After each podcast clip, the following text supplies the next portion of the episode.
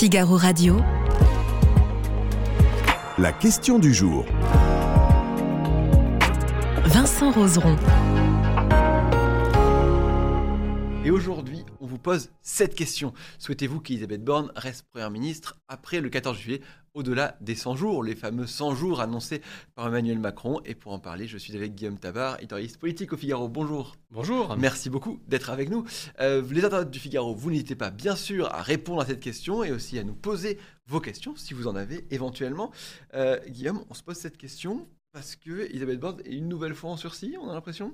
Ah, c'est sûr qu'en lui donnant 100 jours parvenir, alors parvenir à quoi? C'est un peu flou. Est-ce qu'il s'agit de parvenir à construire des majorités?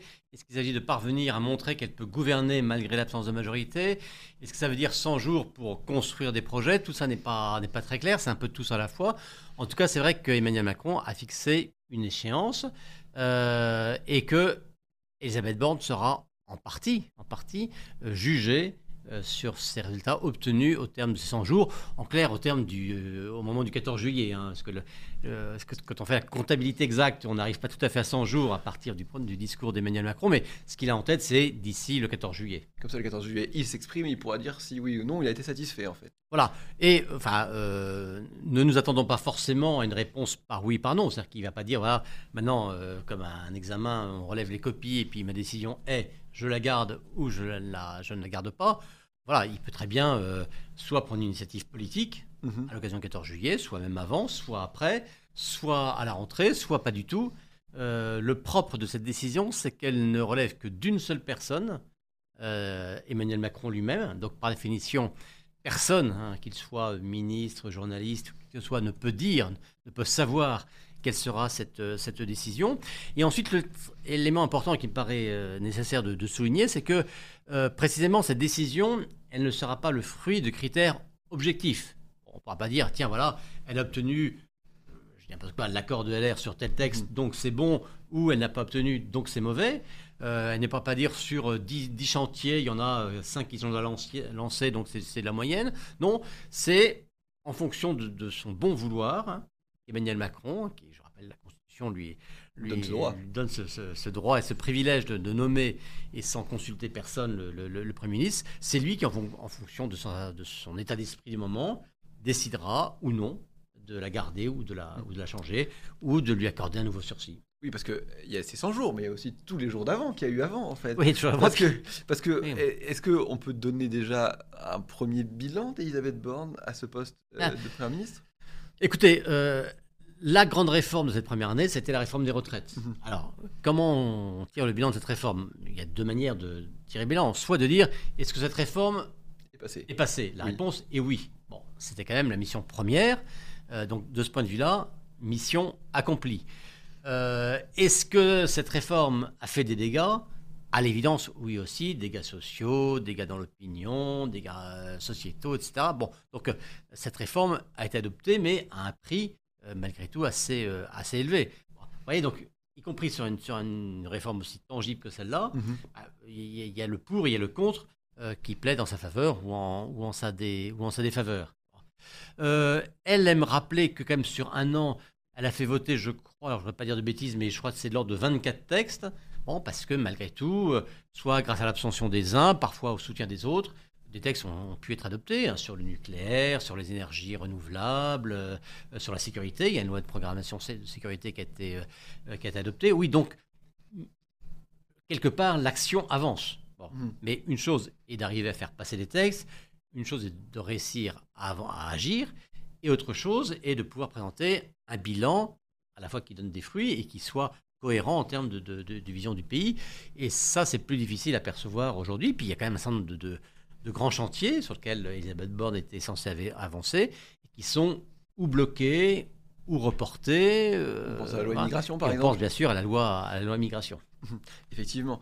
Euh, est-ce qu'on peut se dire qu'Emmanuel Macron, il aurait pu dire après la réforme des retraites, on change de Premier ministre, mais il s'est dit qu'il valait mieux, plutôt que de brusquer les choses, donner un sursis de 100 jours? Oui, d'abord, une fois encore, il, peut faire ce qu'il veut, euh, et selon son appréciation. Et vous savez, souvent, Emmanuel Macron aime bien montrer que son intuition à lui n'est pas forcément le reflet de l'opinion dominante ou de ce que disent les sondages, euh, etc. Bon. À l'évidence, la question du choix d'un Premier ministre est une question centrale Mhm. pour un président et donc pour la, pour la, la conduite de, euh, de l'action. Bon, euh, on peut faire la liste aujourd'hui d'un certain nombre de faiblesses d'Elisabeth Borne. On peut dire qu'elle n'a pas réussi à élargir la majorité. Euh, on peut dire qu'elle n'a pas réussi à apaiser le pays dans sa conduite des, des réformes, tout ça. Bon, mais quand même, même le choix d'Emmanuel Macron serait de dire, bah, euh, voilà, euh, j'ai fait un an avec elle, maintenant je veux, je veux autre chose. La question, et peut-être même la seule question qu'il se pose ou qu'il doit se poser, c'est quelle personnalité est capable de m'apporter ce, qu'Elisabeth Borne ne m'a pas apporté? Mhm. Bon, première question d'ordre politique, euh, l'élargissement de la majorité.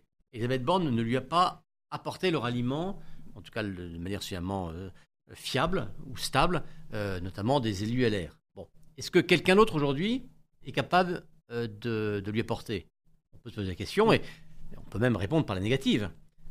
Je ne suis pas sûr que si Bruno Le Maire, Gérald Darmanin ou qui que ce soit d'autre avait été Premier ministre au moment de la réforme des retraites, il aurait réussi à entraîner le groupe LR derrière lui. Vous voyez, donc, si c'est changer de Premier ministre pour mettre à la place quelqu'un qui ne règle pas les problèmes euh, auxquels Mm. euh, Elisabeth Borne a été confrontée, ce serait quelque part euh, un, un coup pour rien. un, un coup dans l'eau, effectivement. Et si, si on change, par contre, en élargissant, on a entendu le nom de Gérard Larcher, qui, bien sûr, a dit pas du tout. euh, Est-ce que ça, ce, ce- ce- ce serait envisageable? Il faut bien voir que Gérard Larcher, non seulement il a dit non, mais il a dit non à une question qui ne lui a pas été posée.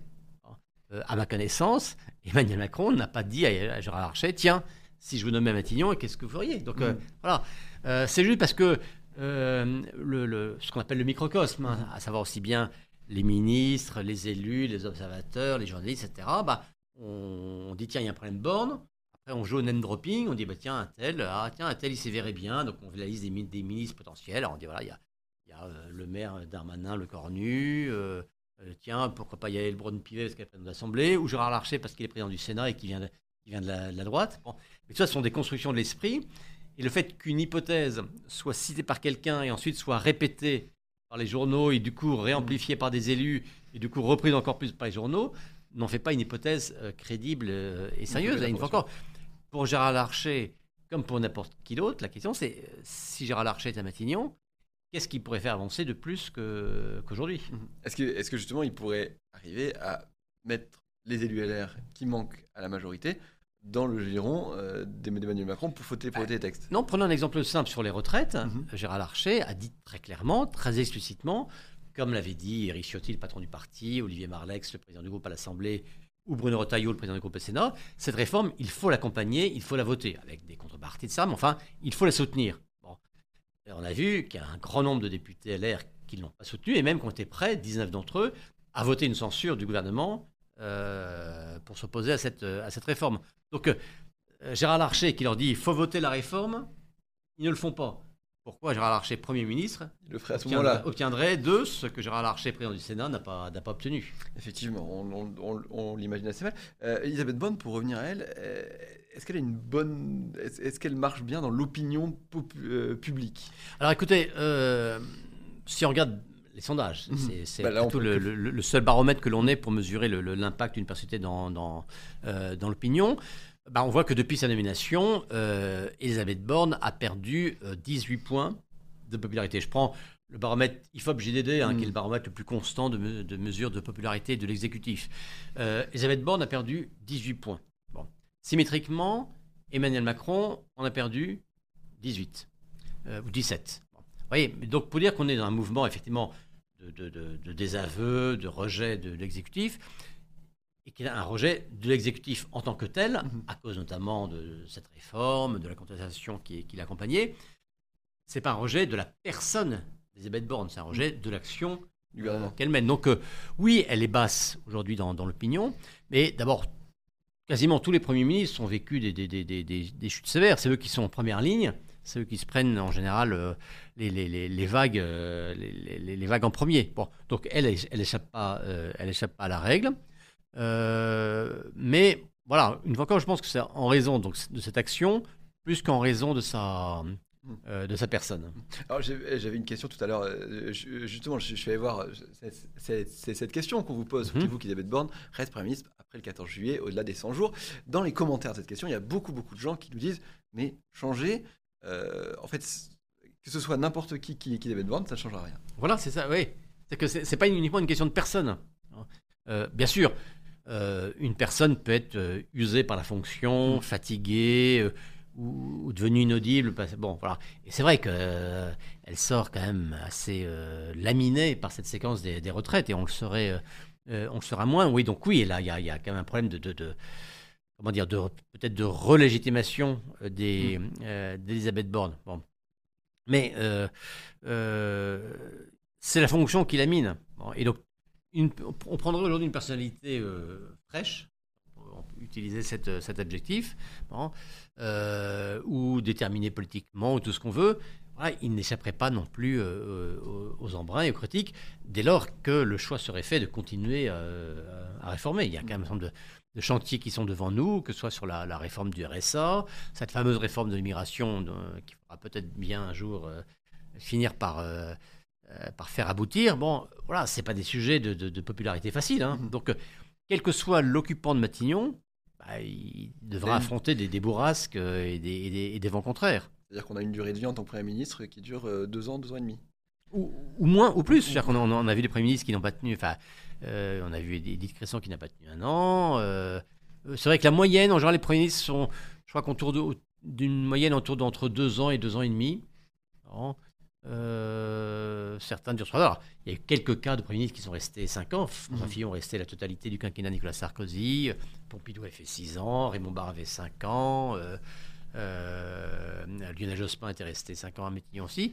Mais c'est vrai que souvent, euh, euh, deux ans, deux ans et demi, c'est, on va dire, je ne dirais pas que c'est la règle, mais en tout cas, c'est la moyenne des, premiers ministres. On verra, on va vous poser cette question. Guillaume, est-ce que vous, vous souhaitez qu'Yves Borne reste en poste? Ah, Moi, je n'ai pas de souhait à avoir. D'abord, une fois encore, parce que la question ne m'est pas posée à moi. Tu veux dire Figaro? Et j'ai pas. Non, la question, c'est peut-elle rester euh, à Matignon, je dirais oui, elle peut rester. Va-t-elle rester?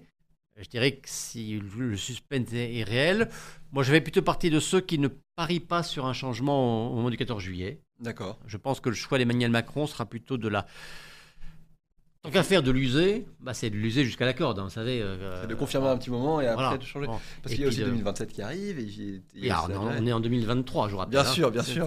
Mais... il y aura 2024. Alors c'est Et 2024 ils sont présentés comme une césure dans le quinquennat. Mhm. D'abord parce qu'il y aura les élections européennes qui sera la première élection euh, à l'échelon national depuis la présidentielle. Mhm. ensuite, bon, il y a les, les JO de l'été 2024 qui sont aussi un moment un petit peu charnière dans, ce quinquennat, dans ce quinquennat-là. Donc tout le monde et Emmanuel Macron lui-même ont l'air de faire de, ce, de, l'été 2024 un point de bascule, un moment de césure, un point de bascule, euh, euh, une clause de revoyure, hein, si, on, euh, si, on, peut dire. Ça ne veut pas dire forcément qu'il se passera quelque chose à l'été 2024. Mm. Ça ne veut pas forcément dire qu'il ne se passera rien avant. Mais voilà, c'est-à-dire c'est une échéance que tout le monde a un petit peu en tête. Et puis, mon intuition, c'est que si il peut tenir jusque-là avec la même équipe, Emmanuel Macron la conservera. Mais bien sûr, s'il y avait une dégradation nouvelle et accélérée, une nouvelle crise, bon, bah, il ne s'interdit évidemment rien. Et on va regarder ce qu'ont répondu les internautes du Figaro. Euh, et ben c'est très, Partagé. très serré. 50,45% à 49,55%.